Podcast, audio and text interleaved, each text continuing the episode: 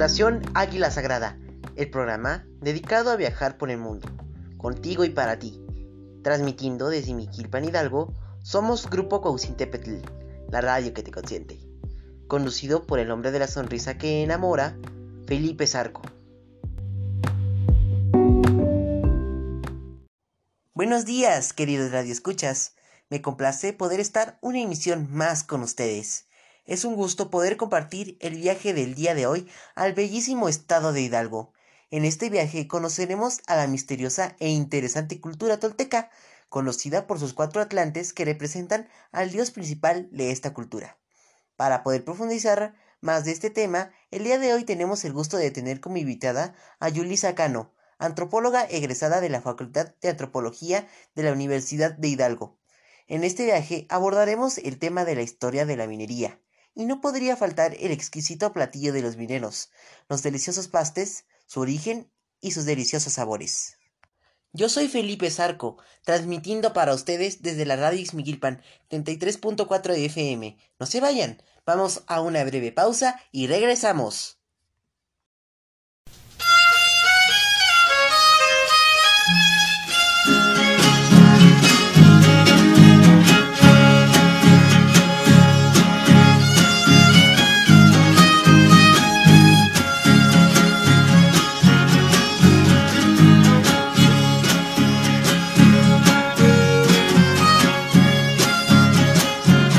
Ya estamos con ustedes, queridos radioescuchas. Les comparto nuestros medios de contacto. Vía WhatsApp es el número 55 44 69 Vía Facebook, Águila Sagrada Oficial 33.4. Vía Twitter, Águila Sagrada Oficial arroba 33.4 FM. Instagram, Águila Sagrada arroba oficial FM. Ahí nos podrás contactar. Si tienes alguna sugerencia, no dudes en escribirnos. Bienvenida Yulisa, es un honor que nos acompañe el día de hoy a nuestro viaje hidalguense. ¿Qué nos podría compartir sobre la cultura tolteca?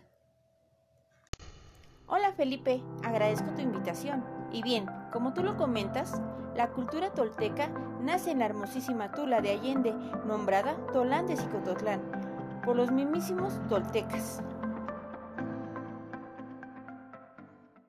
Esta ciudad se funda en el año 667 después de Cristo.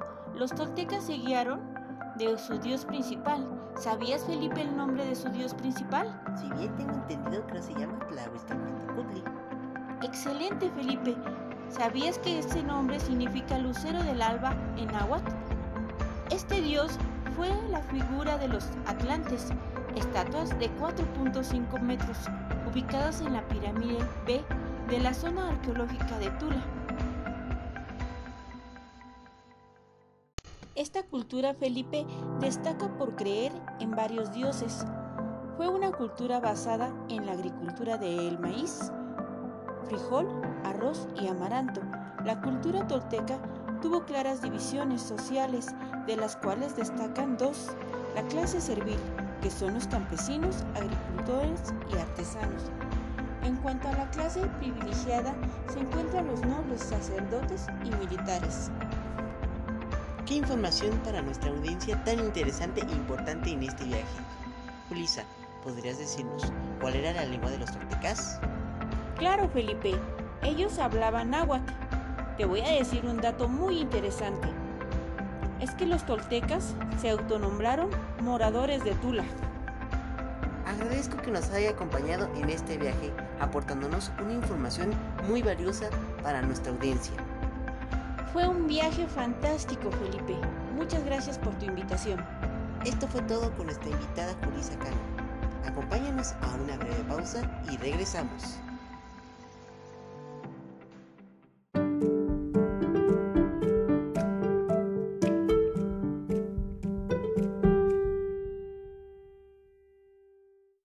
Ya regresamos, queridos radioescuchas. Algo muy representativo y valioso de Hidalgo es su actividad minera. Durante la época colonial, la minería fue una actividad fundamental para la economía nacional. Se buscaba principalmente los metales de oro y plata. La primera mina descubierta en Hidalgo fue... ¿Y qué creen amigos? que a la primera persona que nos contacte por WhatsApp y responda correctamente en qué año se descubrió la primera mina hidalguense, le obsequiaremos un viaje con todo pagado a Izmiquilpan Hidalgo, para ella o él, con cinco acompañantes más, quienes podrán ilimitadamente entrar al balneario Tepate, con alimentación y hospedaje incluido durante una semana. Le recuerdo la vía de contacto 55 44 69 14 34. Vamos a otra pequeña pero breve pausa y regresamos.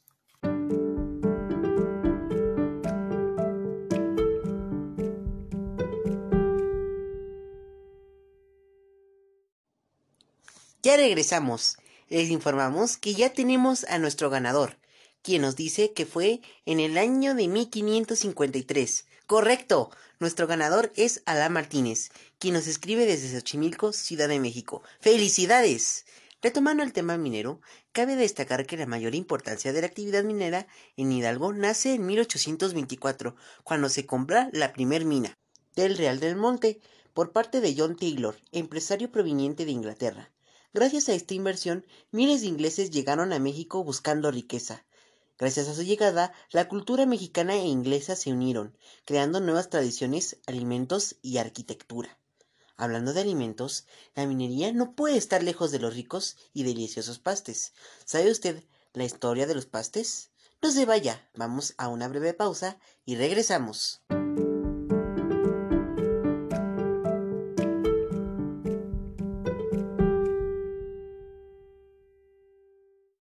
Ya regresamos. ¿Se les antojaron los pastes? A mí sí. Les comento que tienen una historia muy curiosa son provenientes de Inglaterra. ¿Sabían que las jornadas laborales de los mineros eran muy extensas y estrechas? Por lo que los pastes, al ser un alimento ligero y de fácil conservación, se convirtieron en un platillo ideal para todos los mineros. Su elaboración original consistía en masa de trigo, carne picada, papa, cebolla, pimiento y chile. En la actualidad hay diferentes sabores para todos los gustos, desde mole rojo, mole verde, papa, frijoles, hawaianos, hongos, pollo, durazno, fresa, piña, chocolate y cajeta, entre muchos otros sabores deliciosos. Se reconoce a Real del Monte como cuna del paste, ya que esta región llegaron la mayoría de ingleses. ¿Y usted ha probado los pastes? ¿De qué sabores? ¿Dónde los probó? Contáctenos y platíquenos su experiencia con este manjar. Les recuerdo nuestras vías de contacto. Vía WhatsApp al 55 44 69 14 34. Facebook Águila Sagrada Oficial 33.4. Twitter Águila Sagrada Oficial arroba 33.4 FM. Instagram Águila Sagrada arroba oficial FM. No se vayan, vamos a una breve pausa y regresamos con ustedes.